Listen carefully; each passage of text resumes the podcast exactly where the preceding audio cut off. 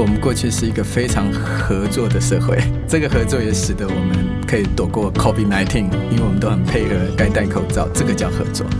可是合作是解决今天的问题，那我们明天的机会需要大家共创。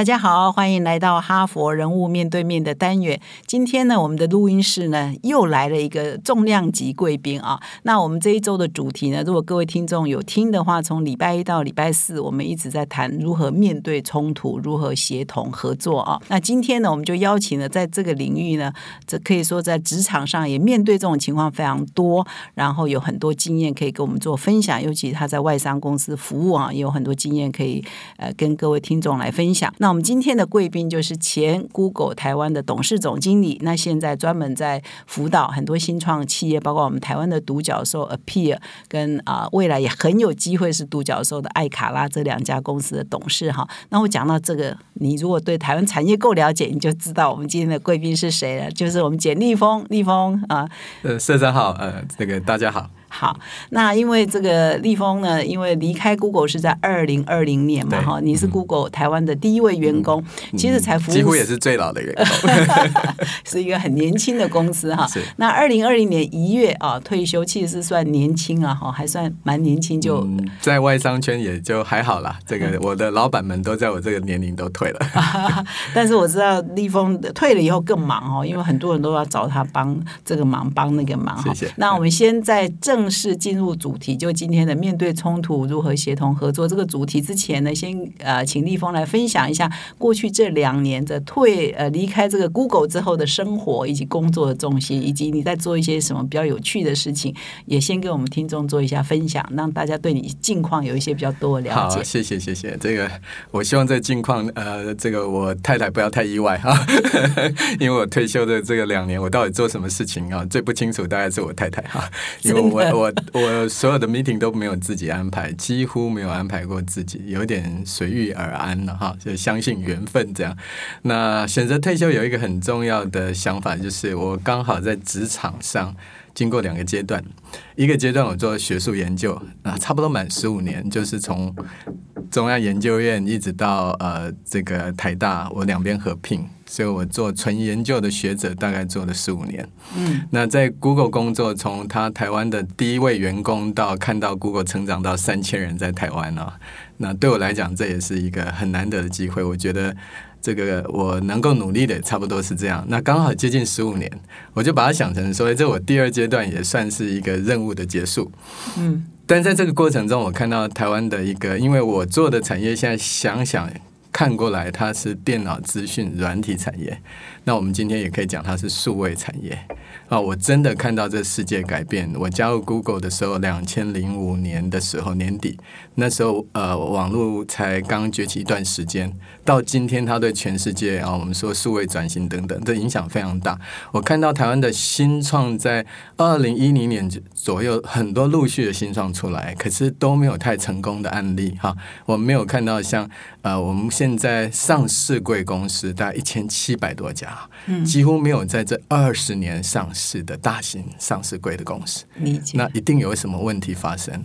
之后我想说，哎，我可以帮什么忙？所以我当时想一个说啊，我退休之后我帮新创出海，我就为自己定了一个题目是啊，如果新创可以出海，或许台湾有下一波的经济。所以这段时间大概就到处去看各种新创，去跟他们学习。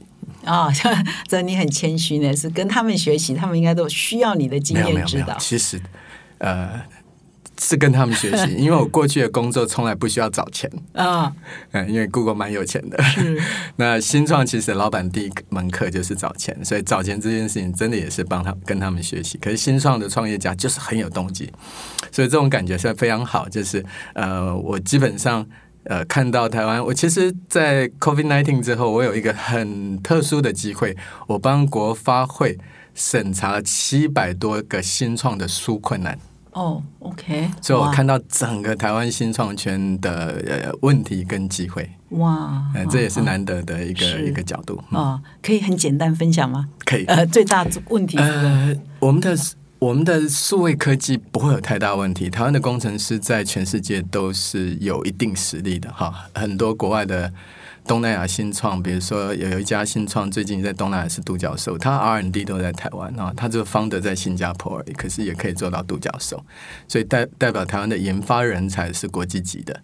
可是台湾大部分的新创都没有把台湾以外的呃市场当成你的第一市场，都想说我台湾做好了再出去。嗯，啊，我们在内容产业也许可以这样思考，可是数位产业它是没有国界产业。那我们以前学到经验是说，数位经济哈，大概要五千万人才能够成为一个新创市场，台湾两千四百万就不够。理解，所以你如果在台湾成长起来，你要出海就更难了，因为你已经被定型了。所以我看到最大问题就是说，大家没有出海的经验。这跟我们船厂很不一样。我们船厂虽然是制造业，看起来是本地的，假设是一个铁工厂，可是他卖的客户是卖到全世界去。嗯，哎，那这是台湾一个全新的数位服务的经验。我们一般讲，我们服务业比较弱哈，因为服务业我们不能出海，可是数位科技就是个服务业。谢谢立峰的分享哈。那我们现在要进入我们这一周的主题哈。我们这一周的主题是谈如何面对冲突，如何协同合作。那一开始呢，我感谢立峰很支持我们哈，所以他把我们给他的《哈佛商业评论》的文章都看完了，就关也就是我礼拜一跟礼拜四跟各位听众分享的哈。那立峰先讲一下啊，其实我们一开始用用英文的原文协作是 collaboration 嘛哈，但是我们常常也会讲 cooperation 合作哈。所以合作跟协同呃到。底有什么不一样？你先谈一下这个差异。社长这个题目也非常好，老实说也是难得机会。我过去没有那么仔细把它分清楚哈，但是在这几篇文章里头体会比较多，因为他把一个职场里头大家同事之间的关系啊，他有分类别，就合作型跟协作型，它是不同类别，所以我更仔细去了解它。呃，合作我们如果叫 cooperation，我们常常说，其实它是更像是配合。配合就是我们两个人一起呃做事情，我配合你，你配合我，所以这只是配合。那协呃，这当然是各自不同目标，只是在我的目标里头，你配合我，啊，那至少不要捣蛋嘛，这叫合作哦，这叫合作一点，对，合作这个一点配合一点，协作不是协作，起更好的名字叫共创哦。大家是共同目标，collaboration 是大家是共同目标，那共同不目标不分彼此。那那当然就是更强的合作了哈，所以如果我们讲说协作就是更极致的合作。嗯，那这在外商，尤其是你在本土公司或者研发单位，呃，十五年，然后在 Google 十五年哈，这个本土企业跟外商国际级的公司，像 Google，是不是协作这个在国际级的公司或者外商公司是非常重要的文化？而在台湾本地的企业，你你现在也辅导一些本地的企业嘛，是不是一个很大的文化差异？哦，我觉得跟产业特殊性也有关系，文化差异有关。台湾强项是制造业。制造业是一个阶层式产业，哈，所以的呃由上而下的领导，所有每一个步骤都不能出事，叫良率最高。嗯，哎，所以它是一个父权的管理概念。但软体数位服务业，尤其是很多的软体，举例来讲，Google 翻译大家常用的这个 Google 翻译，当时开发也只有三个人而已啊，所以它是人不用多，可是每一个脑袋想法不同，所以它的困难不在于。说呃，我该做什么？而是我三个人的脑袋如何共创？所以他强调是扁平，刚好跟我们是相反的。它是由下而上的概念，所以在由下而上那个协作就更重要。为什么？如果我今天三个人去共创，三个人的目的要被同整，要被尊重，那不像是制造业的时候，是一个老板的目的，大家去为他执行。所以制造业更像是合作。嗯。呃，数位创意产业更像是写作。那你的感觉是，呃，像我们的哈佛的文章就提到说，大家都很害怕冲突嘛，协作的时候，他要包容多元的意见嘛，由下而上，百花争鸣。对，那你呃要统合的话，大家又很害怕冲突啊。其实不止台湾人怕冲突，我想老外也怕冲突。那可能亚洲人更怕冲突啊，西方人也不喜欢，但是没有那么害怕，因为他们有所谓建设性冲突嘛。那台湾就是哦，表面和平。所以你看这个协作这件事情，在台湾的文化里头，呃。是不是很难？然后我们台湾有什么现象？就是真的大家很怕冲突吗？我觉得是这样，就是如果我们到职场来看的话，因为我们是比较制造业为主体的职场的话，这个文化现在还很明明显还存在。但是如果你在看幼稚园就不一样了，幼稚园孩子呢是没有想法就先举手哈，老师问问题，这是一个很大很大的改变，而且幼稚园孩子都很敢讲，这个现象一直到小六都还很明显哈。如果大家有带过小孩，但是二三十年、三四十年前，当呃，比如说更早之前，我的小孩子是都是听老师的啊，不太会问问题，甚至跟老师顶嘴的哈。那这就是台湾的小孩的教育有在改变。可是职场其实没有太明显，但是如果你到数位新创产业，你去看它，哎，就很不一样。数位新创的任何 CEO，不管是呃我帮忙这几家公司 CEO，他都必须是有一定的沟通能力。这沟通能力要非常强的同理心。嗯，哎，因为协作有个领导者要很高度的同理心，要先倾听，再表达自己的看法，之后希望大家呃一起努力朝。朝同一个方向。那我在外商学习的过程里头，发现对台湾人最需要学的一个英文单字哈，在协作之前要学一个叫 proactive。哦，proactive 就是 active 加 pro，就是比较 pro 级的 active，就是比 active 还要 active 的。哦哦，那么意思就是说，有事情就要反应，有话就要讲，有不满就要说。但说要有技巧，要说的让人家愿意听啊，而不是逼着大家愿意听。那这个对台湾就是要学习，所以我希望台湾小学生、幼稚园的这种勇气跟经验呢，能够一直累积到国高中到大学。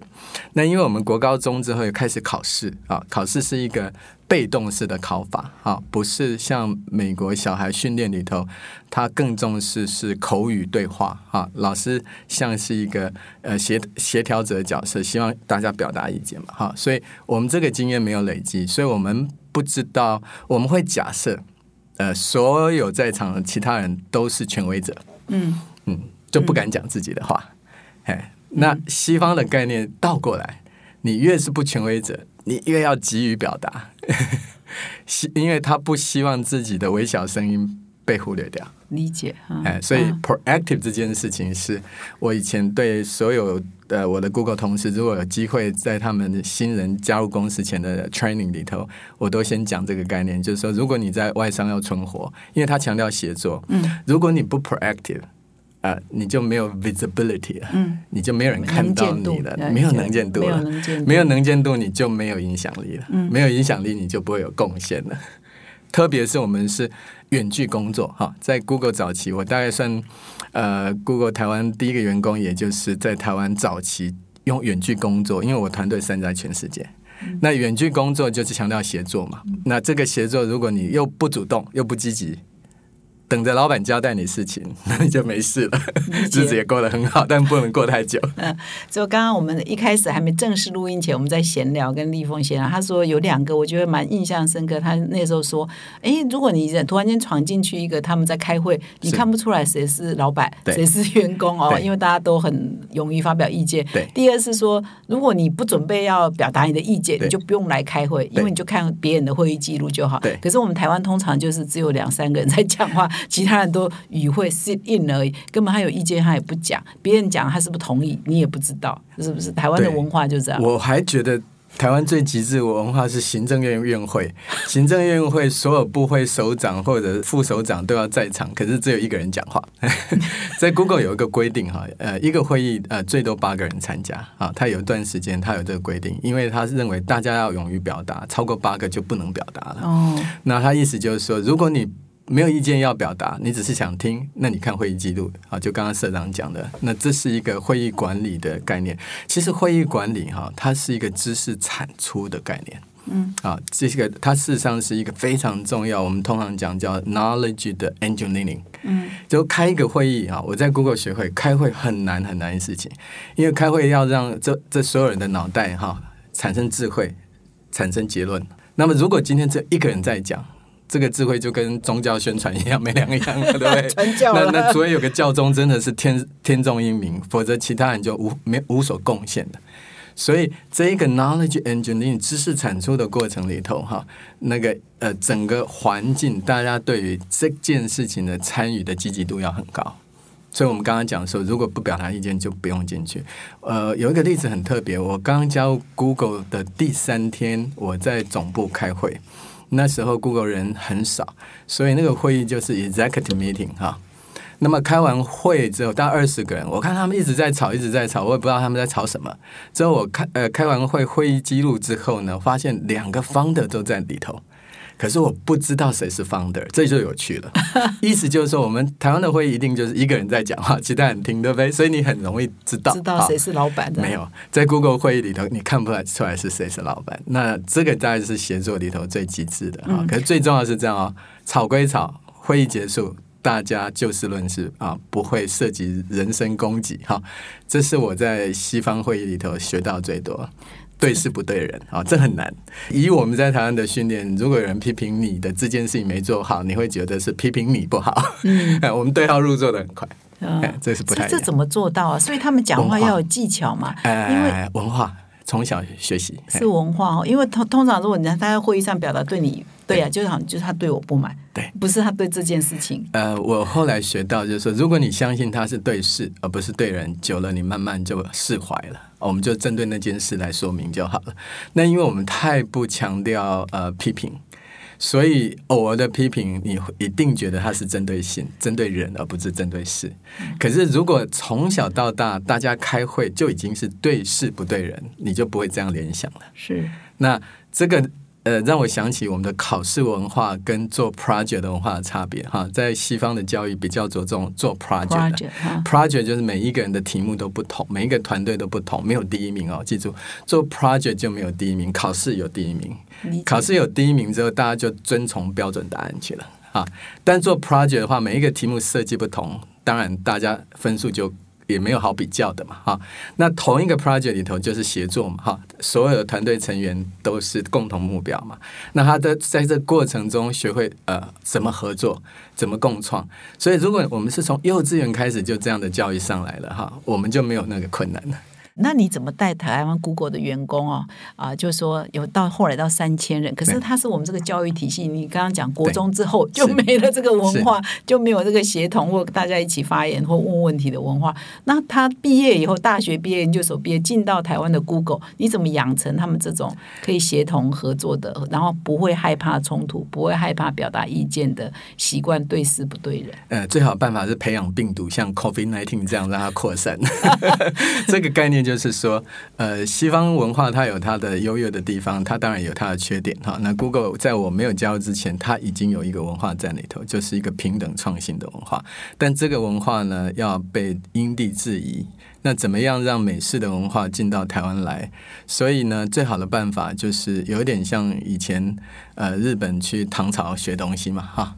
那我们 Google 早期的几十位台湾的员工，每一个来 Google 台湾上班之后，就先送到他到美国总部去，好，在那边沉浸一下，immersion 啊，叫英文叫 immersion，就融进那个世界。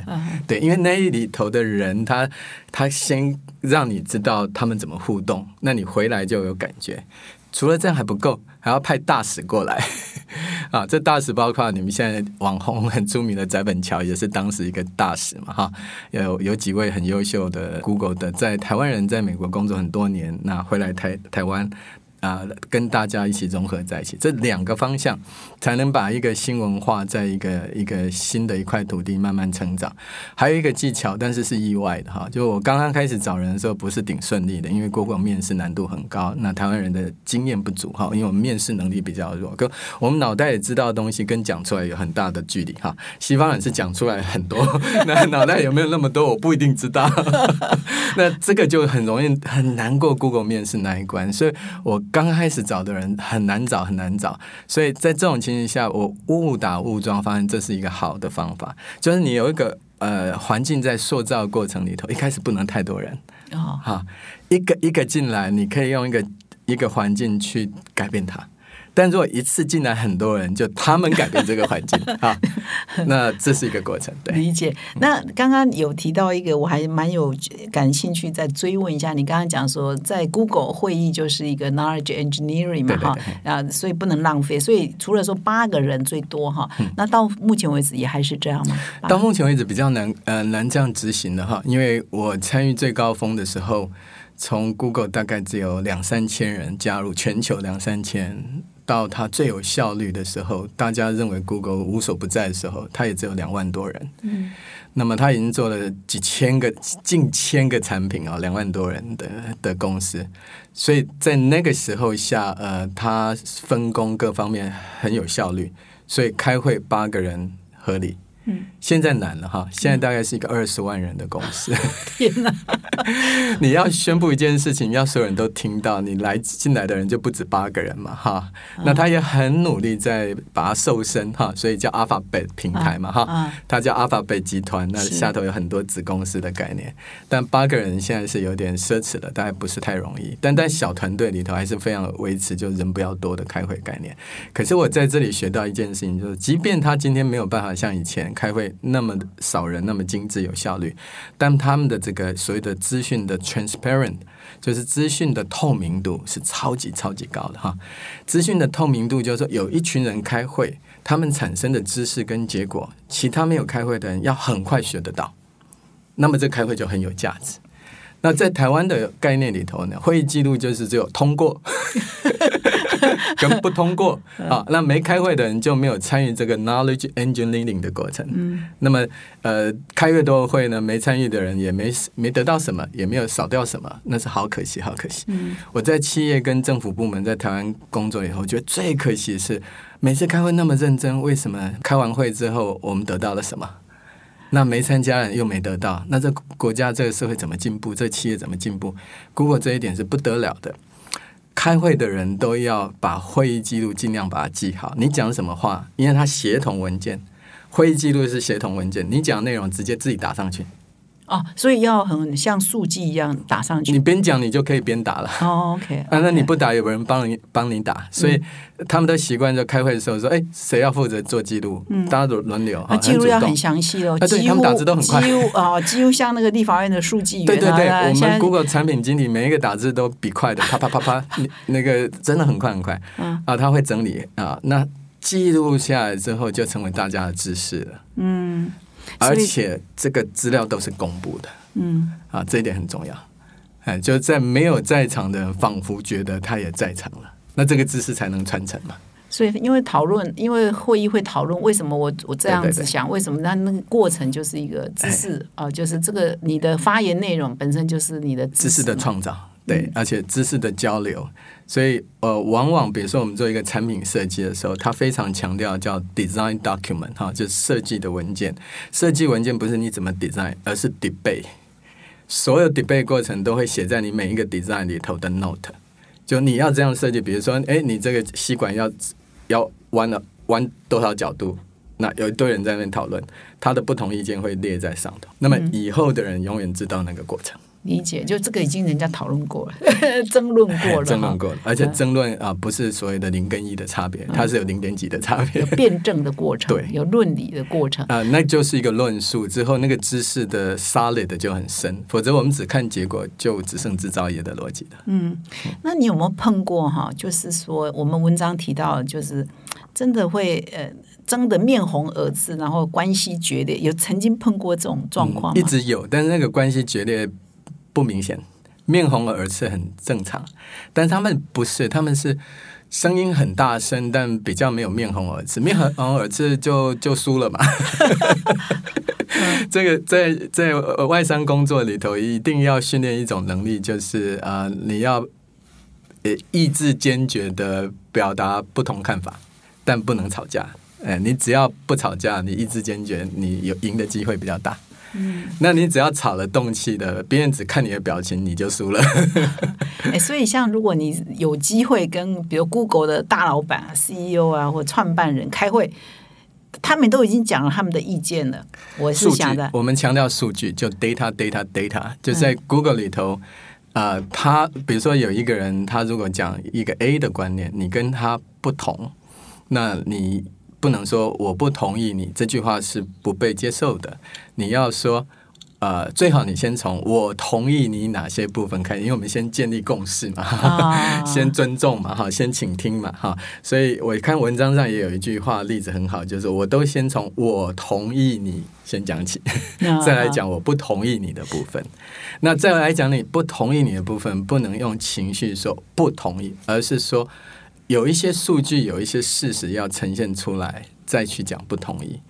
举例来讲，如果说啊，那你觉得这个方向应该是发展云端，而不是发发展所谓线下的产业，那你可能呃，那那有人说我们要发展呃线下啊，那你就可以告诉他说，哦，我看到这个趋势呢，云端的成长率比较高啊，那这线下成长率已经趋缓。那如果这是个事实，那我们肯定要不同想法。这是我们训练出来讲话技巧，就你用事实去呈现他表达不同意，而不是先讲不同意，嗯，呃，不讲事实，嗯，哎，那这个事实就可以再被人家追追问哈，所以呃，这个概念叫数据，数据，数据，叫 data，data，data，哎，在 Google 的训练课程里头强调这件事，就是说你任何的不同意、不同意见要用数据来呈现。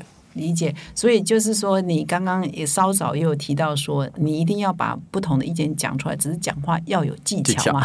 所以呢，综合包括哈佛商业评论的文章，还有你的经验，你觉得应该有什么技巧？比如你刚刚已经 demo 了一两个嘛，比如说你要先肯定对方，我们是同一阵线的，我不是来找茬的，我们是共同目标。第二，我用 data 啊来当做 support 我的论点，为什么我？意见跟你不一样，是有数据证明的。对，那还有一些什么说话的技巧？对，其实最重要一个概念，先从倾听哈。那么这个文章里头讲，你要先听嘛哈，就是你要表达不同意见里头，你要知道啊呃，跟你不一样意见人他们在想什么，那你要先听才知道他在想什么，所以先倾听。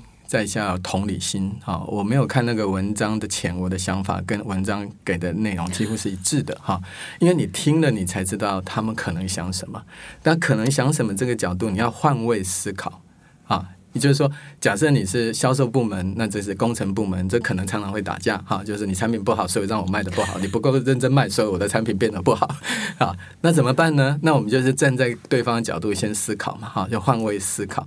换位思考之后呢，你才会产生同理心。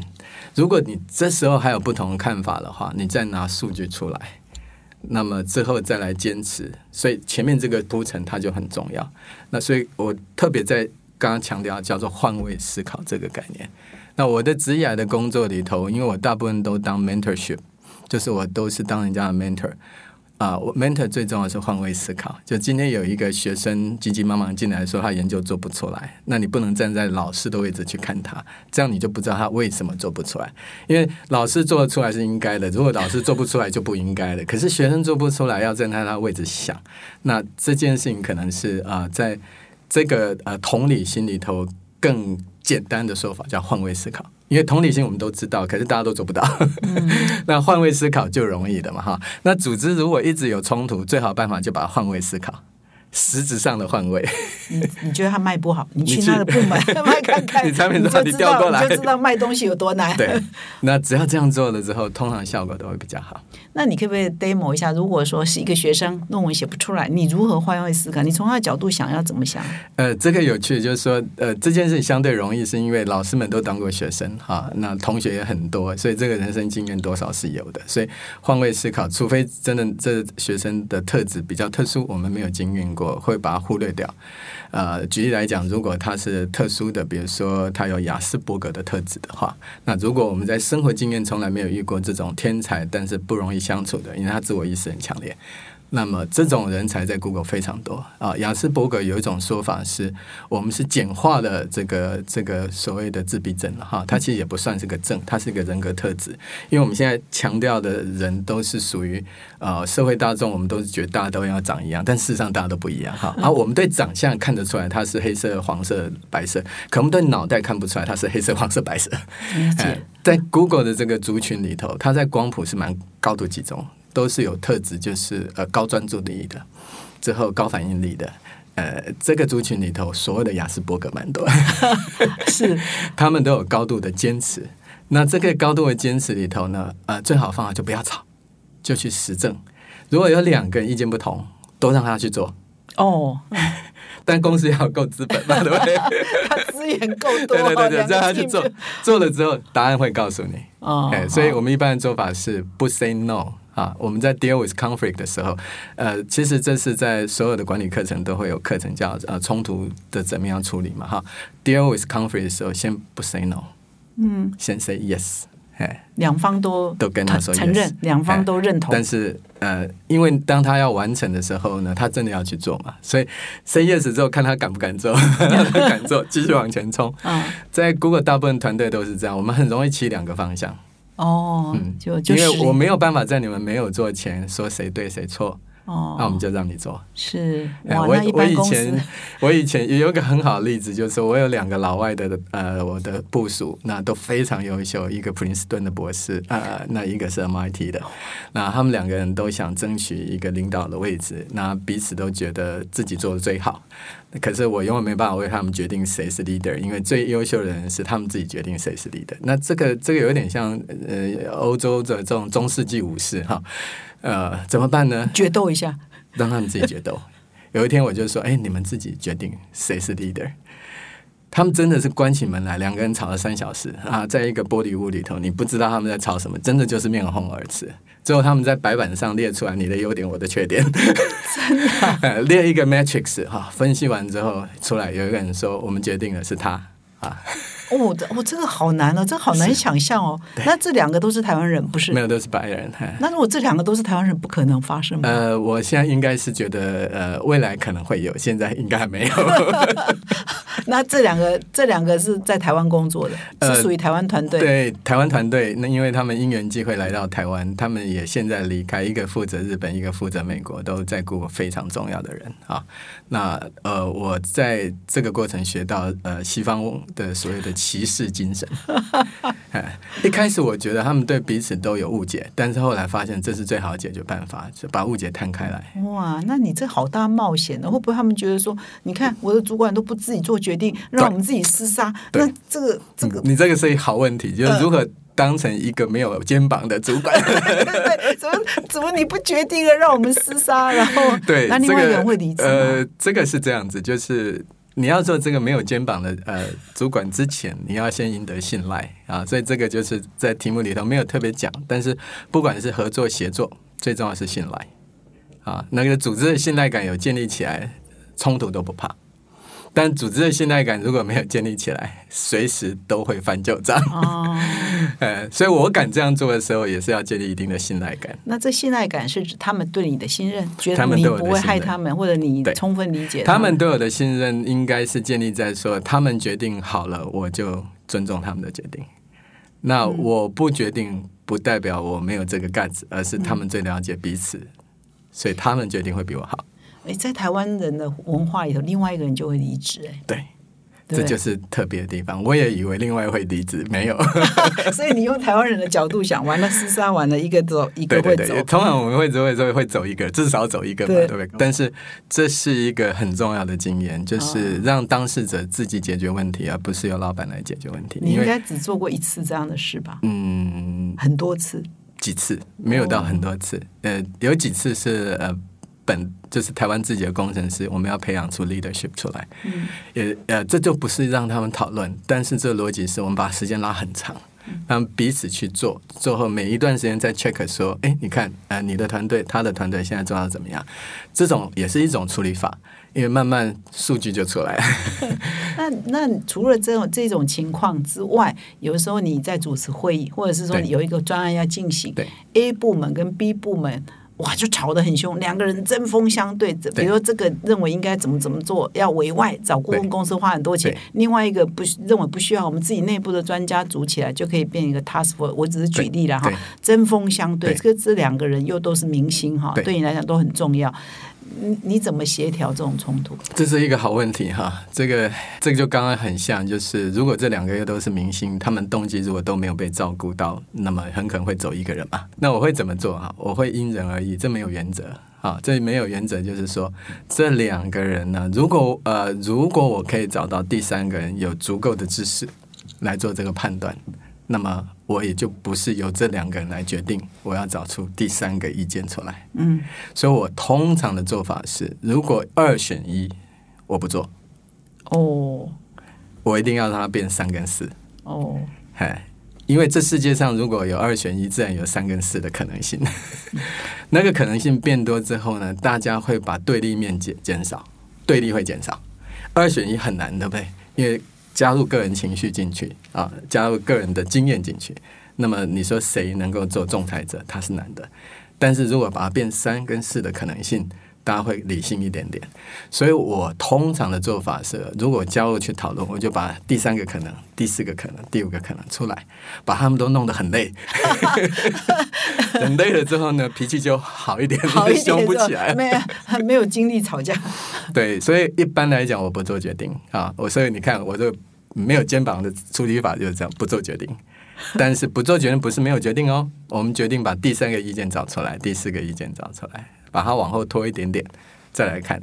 所以你不是不做决定，这是你的领导风格吗？你是把决定让大家共识吗？还是差不说让多就他们自己有是决定？我们今天的主题里头协作的概念。协作的有一点就是没有领导者，每个人都是领导者，嗯他是共创嘛，嗯哎，所以这一个领导者本身一定要把最有价值的意见被展现出来，所以他不应该是私自太快做完决定。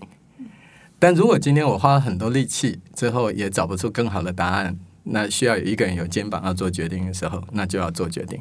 这时候就叫风险管理，它已经不是协同了，它叫 risk 的 management。那么就是选 A 会损失 B，选 B 会损失 A，或者 A、B、C 都死了，那就做那那个时候你也会做决定那，必要要的时候也当然要做。哦。哎，所以我大部分事情都有个 deadline，就是 dead，真的是 Dead deadline。今天不做决定就完了，完了这样子。哎，所以这种管理方式跟着跟台湾这种传统的家父型的哈，或者是威权式的，老板说了算。那你们吵来吵去，我来仲裁。但事实上，可能西方文化不是强调这个，因为我们老可能会觉得我有责任来仲裁，嗯我有义务来仲裁，因为我是老板或者我是主管。但是在西方的文化，可能不一定是这样。它不完全东西方，但它跟呃产业特质有很大的关系。制造业我刚刚讲的，制造业是一个呃所谓的蚂蚁雄兵的概念哈，所以如果你没有由上而下很清楚的命令的话，这一群人动不起来，而且各自走走各自路路会有问题。但是知识型产业它是碰撞型产业哈，它是碰撞出来的，碰撞出火花，而呃很可能是所有人的贡献只是为了碰撞。真正产生火花的是你不知道的哪一个种子嘛？嗯，哎，所以要维护任何可能性，所以每一个都重要。啊，所以是产业型的不同。那东西方文化会造成东方文化适合制造，西方文化适合知识型创造。哦，哎，但不等于是呃东方就做不出来，西方就做不出来哈。它还是有个产业特质、文化特质。那软体产业特殊，它是创造性产业。哎，我们一直说早期我们在分软体产业的时候，把它放在服务服务类嘛哈。呃，是它真的是服务业。哎，但是大家忘了，它其实更像是我们，比如说我们现在在杂志社，它是一种创造内容产业。嗯，啊，因为它真的就是有点像 artist 的那种味道在，因为没有标准答案。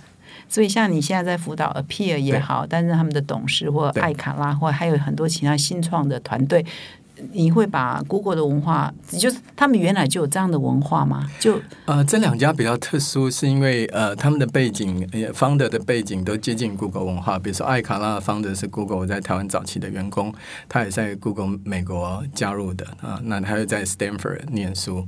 那呃，APR 的这个这个 founder 也是在 Stanford 之后有有到哈佛念书的，他们 co-founder 都是，所以他们本身的戏骨文化也蛮强烈的。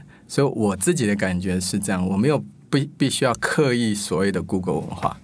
但是要尽量维持那个创新平等的文化，嗯，哎，因为它是一个集体创作啊，不是一个人决定的概念。那个概念在软体产业要特别特别想办法呵护，哎，但是呢，呃，我也从中间学到哈，新创团队资源很少的时候，也不能完全的由下而上，嗯，哎，因为时间不等人，啊，所以有 deadline，他有 deadline，过了就 dead 新创尤其，哎，过了之后成本太高了。嗯嗯，那我再请教一下立峰一个问题，就是说我们在哈佛的文章当中有一篇蛮有趣的哈，就是过去几天我们分享，就是办公室的同事跟你的关系可以光谱的哎啊，那你好像你对这一篇也蛮有感触的哈，你要不要说一下？呃，这也是提醒我说，哎，办公室的同事之间，我们通常以前就只有叫做勾心斗角了哈。这个勾心斗角，如果用呃哈佛 Business Review 这种概念，那分成五类也蛮有趣，很有趣，很有趣。一种就是比彼此的呃冲突性最大，它叫 conflict 嘛，哈，在光谱的最极端。那另外一边就是呃大家协作的最强，叫 collaboration。那往中间靠的话就。Conflict 之后接过来叫 competition 啊，竞争嘛哈，到后来叫 independence 或者讲 neutral 会更好哈，就你跟我无关。对，现在 现在我们现在不是啊，这个乌克兰的打仗嘛，这个中立国的逻辑，你跟我无关哈。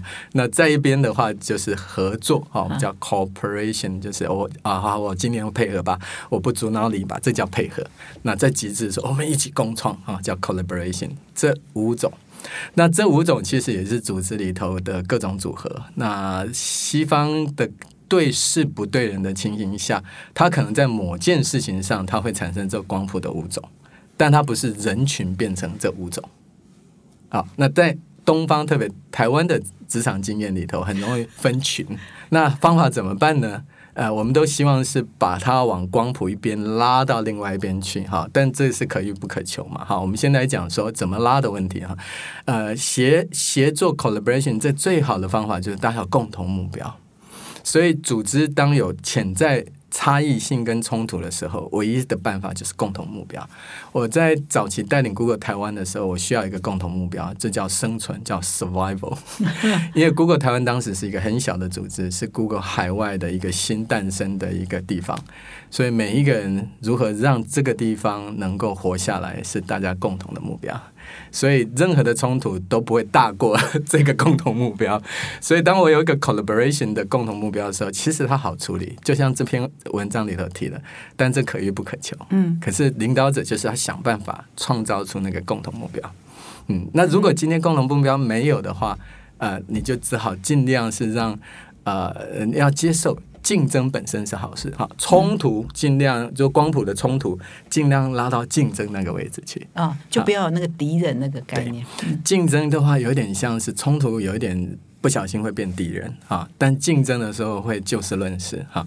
那组织尽量把它变成有多目标，不要单一目标，嗯啊，让这个竞争各自努力嘛，哈。那过一阵子我们会看出结果啊。但是呢，尽量要把中间哈这个所谓的独立 neutral 的人要减少。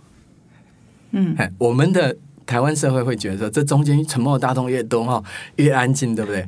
我们又不是要做一个宗教团体，我们要的是有竞争力的企业。嗯，所以安静的这一群人不能多。嗯。他要少数，他们都感觉是事不关己，对，啊，就对凡事冷漠，是吗？那这样这个组织就没有向心力，啊，没有向心力之后，他就没有战斗力了嘛。嗯嗯，哎，所以宁可是让它产生 competition。也不要让大家称为 independence，嗯嗯，因为太多的 independence，这个这个组织其实也就没有那么强了，嗯，哎，所以你看这篇文章觉得蛮有趣的，对不对？啊，对，让我理得更清楚。哦，哎，就是说你会在职场上的个案经验，但是你没有把它把它切那么清楚，也因为这篇文章把很多单字重新学习一次。理解。哎，那我再请教追问一下，如果你有没有碰过说两个人是敌人的哈？刚刚我们举，刚刚前一段讨论是说对。某一件事情看法不可是就这两个同事就势不两立，就是碰到他我就就像男女关系一样，只要他说的我全部反对，那你怎么处理？还是就是不处理？这个有一个例子也可以拿来举，但呃不是在 Google 经验，是在我以前在中安研究员的经验。那么呃，台湾社会里头很容易产生蓝绿哈，那一样的在中安研究员当年我们所存在的单位里头，它有不同意见，这不同意见其实还包含政治啊的，当然每一个人的对未来的想法不同。那很遗憾的，这个想法会产生你对研究的质疑。哈，这两个本来应该分开。哈，这你的宗教信仰或你的政治信仰不应该跟你的业务去产生冲突。所以这组织里头就刚好一半一半的人，就很像过去的台湾，现在已经没有到一半一半。哈，一半一半然后什么都动不了，对不对？啊，我们曾经有过一段时间，比如说连续七八个人升等都没有人过，为什么？因为另外一半不支持嘛，那要三分之二支持才会过嘛，啊，大家就永远动不了，那怎么办呢？哎，我们这个大大院士想出好方法，就找找一个人当顾问来把这一群人重新融合在一起。那我们去了日月潭去过三天哈，这叫 retreat。我们平常想说 retreat 有什么伟大，这个不会有成功的哈。结果我们从国外找一个人来，找一个白人来 来处理这这对对对，因为我原来和尚会念经的哈，他来做一些融合的做法，真的很有效。他的有效叫什么？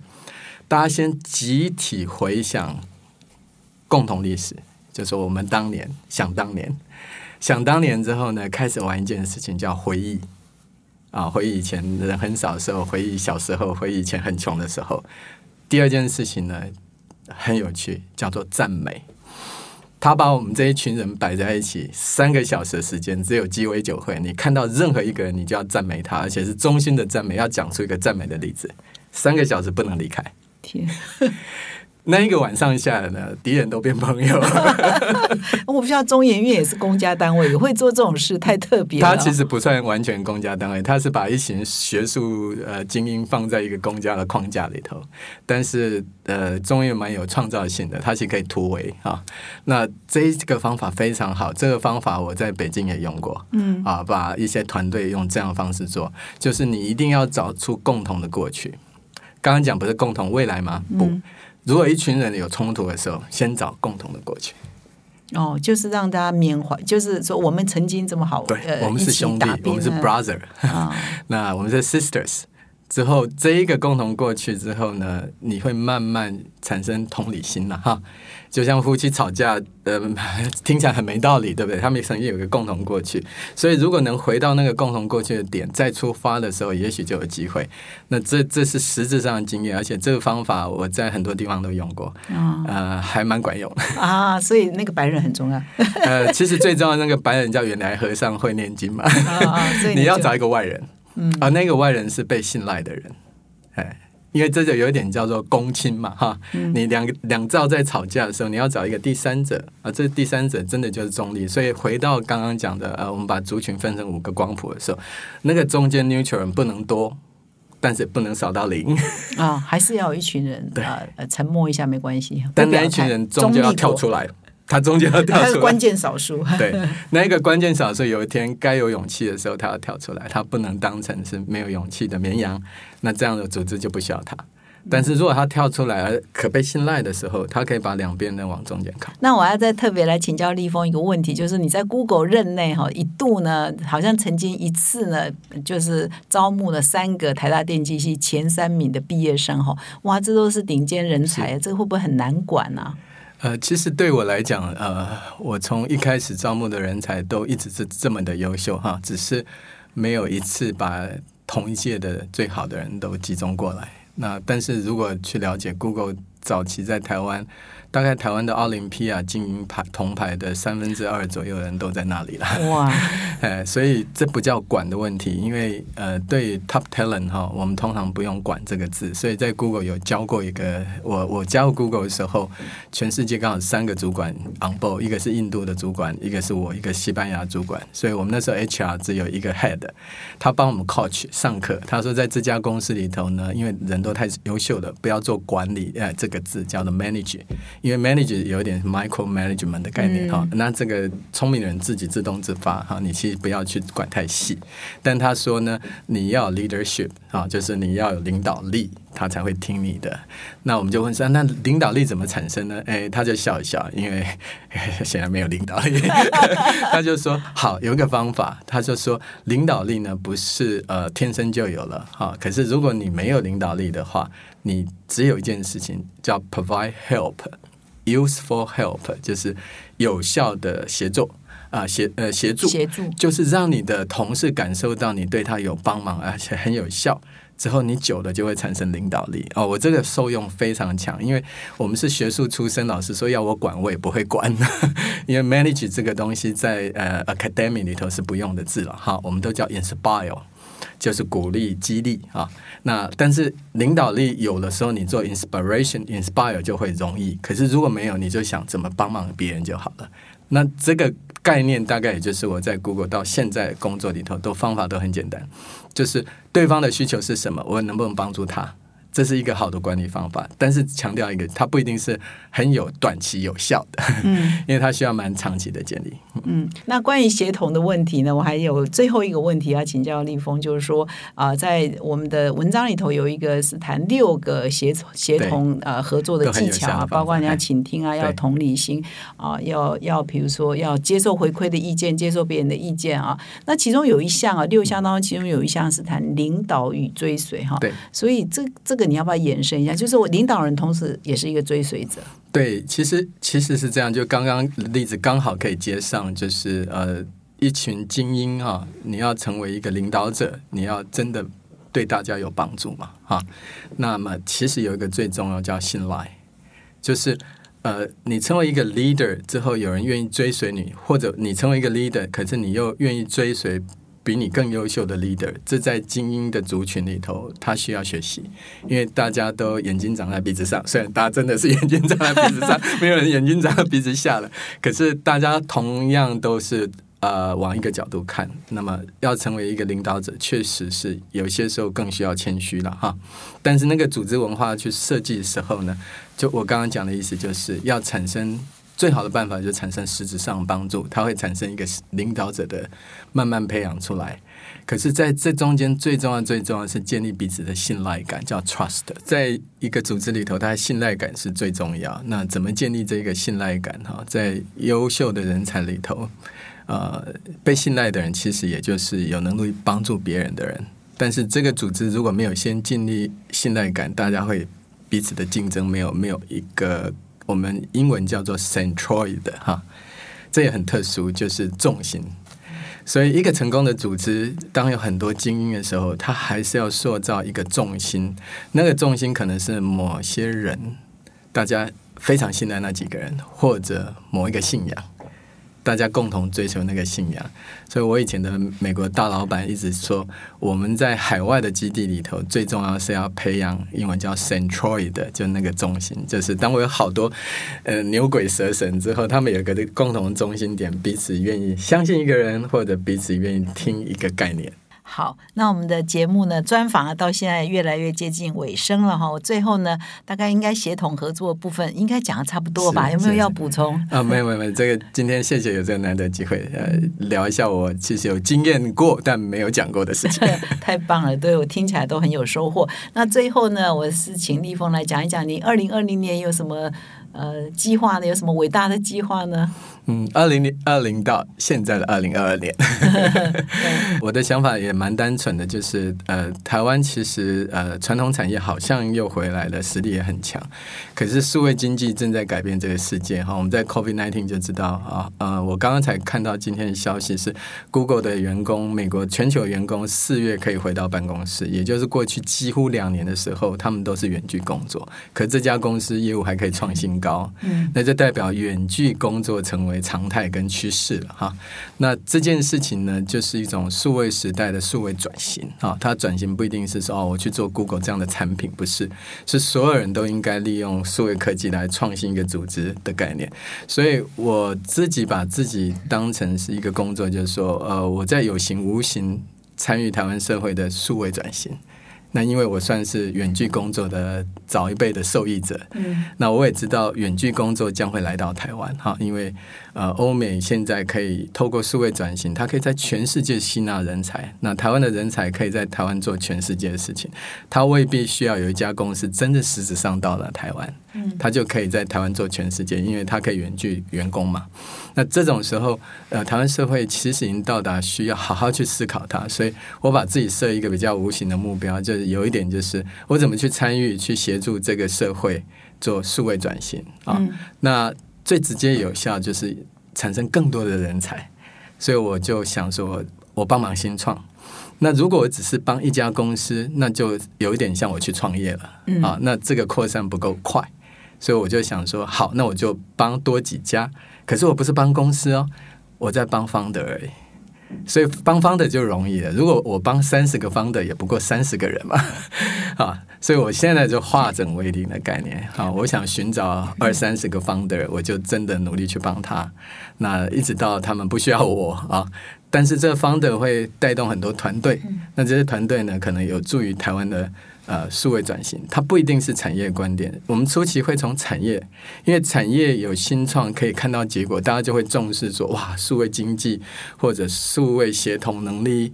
还有远距工作能力是多么的重要啊！世界真的变了哈，而且台湾的新生代不是没有机会，他有新的机会。可是上一代人要能接受，哎，那要成功案例。所以像 A P R 在日本上市成功，哎，这是好的成功案例。如果能够多几个，那这个很自然，它就可以转型。所以如果说二零二二、二零二三未来一两年内，我有什么计划？我想多看到类似像 A P R 这样成功的公司多一两家，每年都有。那慢慢台湾社会就慢慢习惯。第一个，我们做得到哈，下一代孩子还是很争气的。另外，这个这个新旧产业可以协作啊，它有空间。所以我把自己当成一个公共财哈，这个继续维持未来一两年的时间，任何 meeting 都不是由我决定的。那他们都是用 email 跟我联络，要跟我开会。我们能不能从这个过程中体会更多的共创？共创是大家虽然有不同背景，但大家有共同目标。那这是台湾有机会做得更好的地方。那也谢谢大家，呃，今天呃的交流，谢谢。嗯，好，我们谢谢立峰哈。所以我也希望各位听众啊，听到重点就是以后我们不要害怕冲突，只是讲话要有技巧不要很白目了哈。要让家也可以不同意见的表达，也是要有技巧的。最后呢，我们还是再一次的谢谢立峰来到我们今天的哈佛人物面对面单元，也谢谢各位听众呃收听这一集的节目，谢谢大家，我们下周再见。谢谢。谢谢。全新《哈佛商业评论》的数位版已经上线喽，全站累积上万篇的管理经典文章，以及数百字的影音跟 Podcast。只要你点开订户的限定内容，到个人学院的线上学习呢，就能依据你现阶段遇到的最迫切的问题，来寻找最适合你的内容来阅读或者是观赏。从管理自我、管理团队到管理事业，哈佛商业评论的个人学习语呢，是最符合云端时代的学习法。现在就开始哦！